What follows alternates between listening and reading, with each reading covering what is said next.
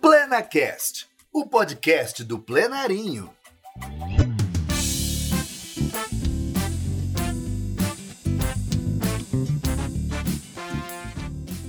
Olá, educadoras e educadores parceiros do Plenarinho. Começa agora mais um PlenaCast, o podcast que traz um pouco de tudo que a gente produz relacionado à educação para a democracia. Eu sou a Letícia Ono, a Letes. E eu sou a Ana Cláudia Lustosa.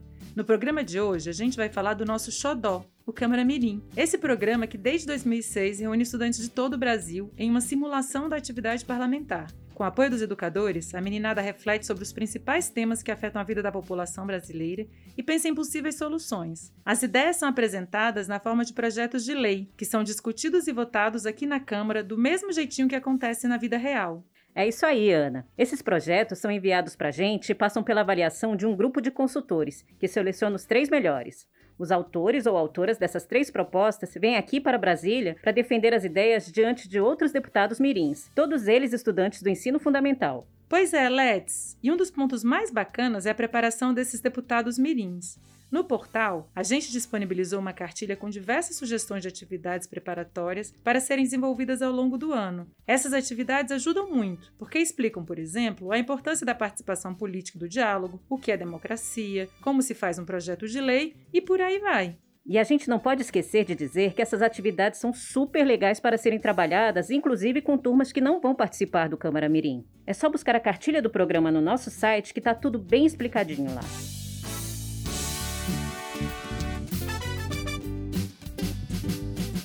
Voltando ao Tamaramirim, até agora a gente contou um pouco como ele aconteceu até 2019. Mas em 2020 veio a pandemia, que obrigou a gente a reformular o programa, que passou a ser todo virtual. É claro que a gente morre de saudades de toda aquela movimentação por aqui, mas a segurança e a saúde de todos estão em primeiro lugar, não é? E foi interessante perceber, Ana, que mesmo sem o calor humano que só os encontros presenciais proporcionam, o espírito do Camaramirim não se perdeu nesses dois anos só nas telas. Quem lembra e conta como foi a primeira edição virtual é a ex-coordenadora do Plenarinho, Marúzia Lima.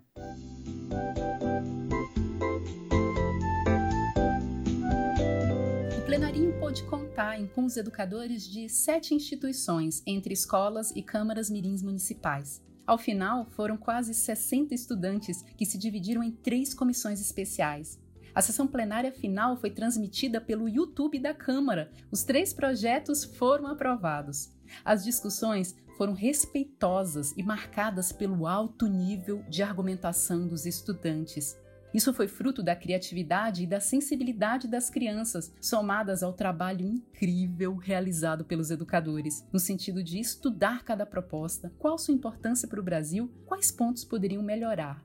No término dos trabalhos, a equipe do plenarinho e os educadores ficaram alegres e emocionados com o retorno das crianças, foi muito mais divertido e muito mais interessante que elas imaginavam.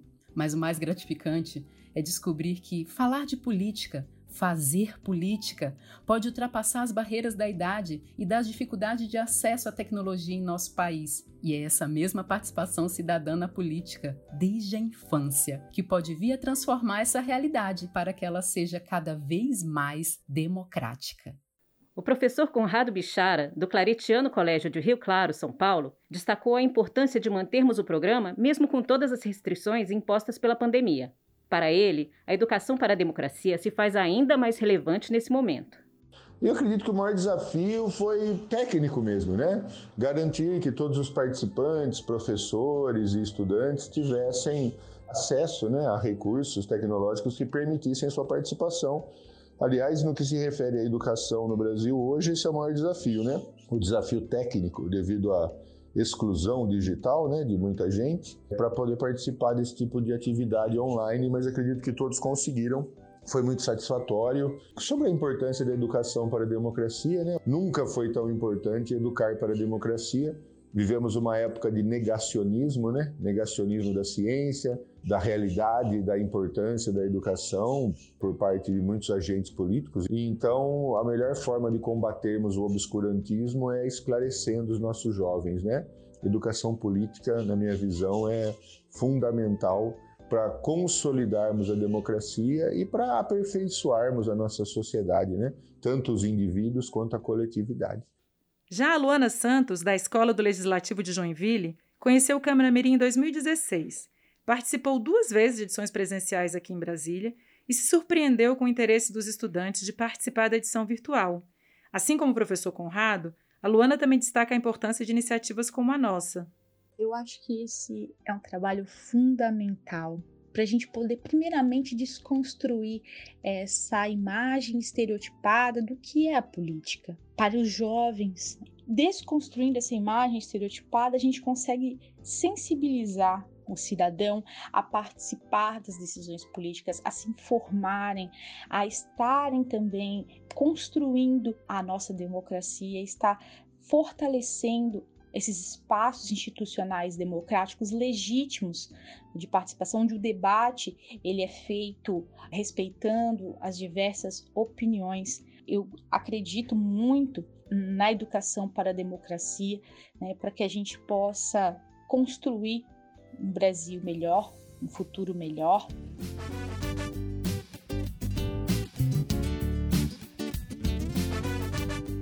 A gente acaba de ouvir a experiência de dois educadores. Agora é hora de escutar o que os estudantes têm a dizer sobre a participação no Câmara Mirim. Quem mandou um relato para a gente foi a Ana Luísa Palmeira, que participou do programa em 2012.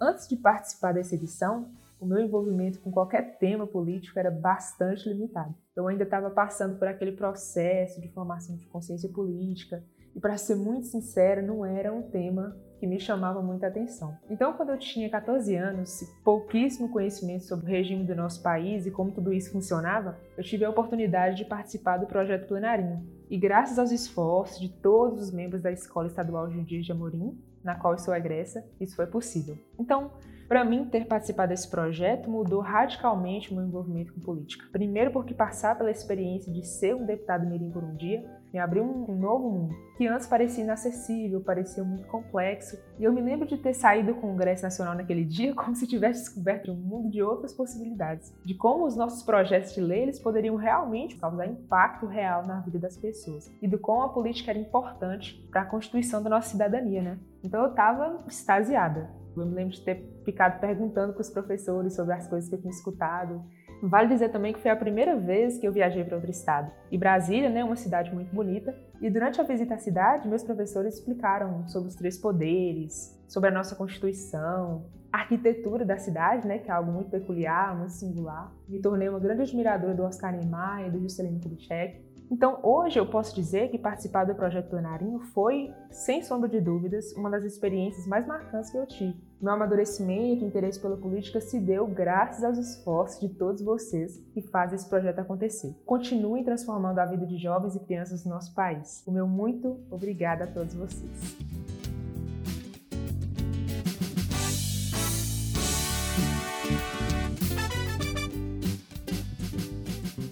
Ah, Seja presencial ou virtual, uma coisa nunca mudou.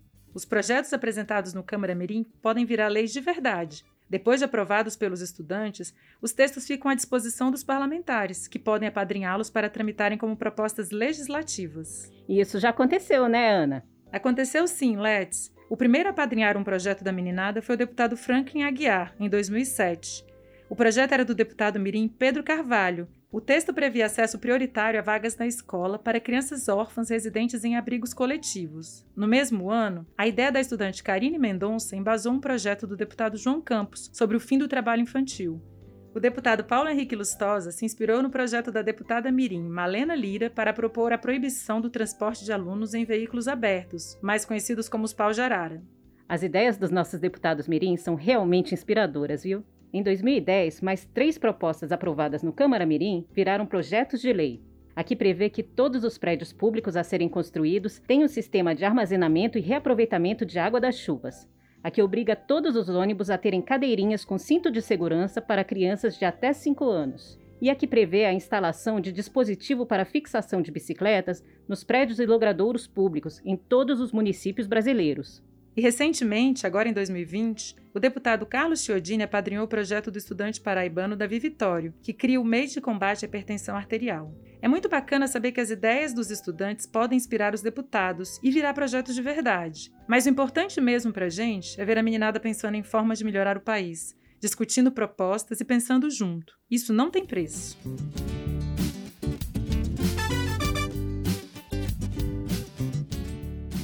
Depois de tanto falar sobre o programa, só nos resta convidar vocês, educadores, a seguirem nessa trilha com a gente. Afinal, vocês são fundamentais para o sucesso do Câmara Mirim. No nosso portal, você encontra todas as informações necessárias para participar do Câmara Mirim, ou pelo menos desenvolver algumas atividades relacionadas a ele.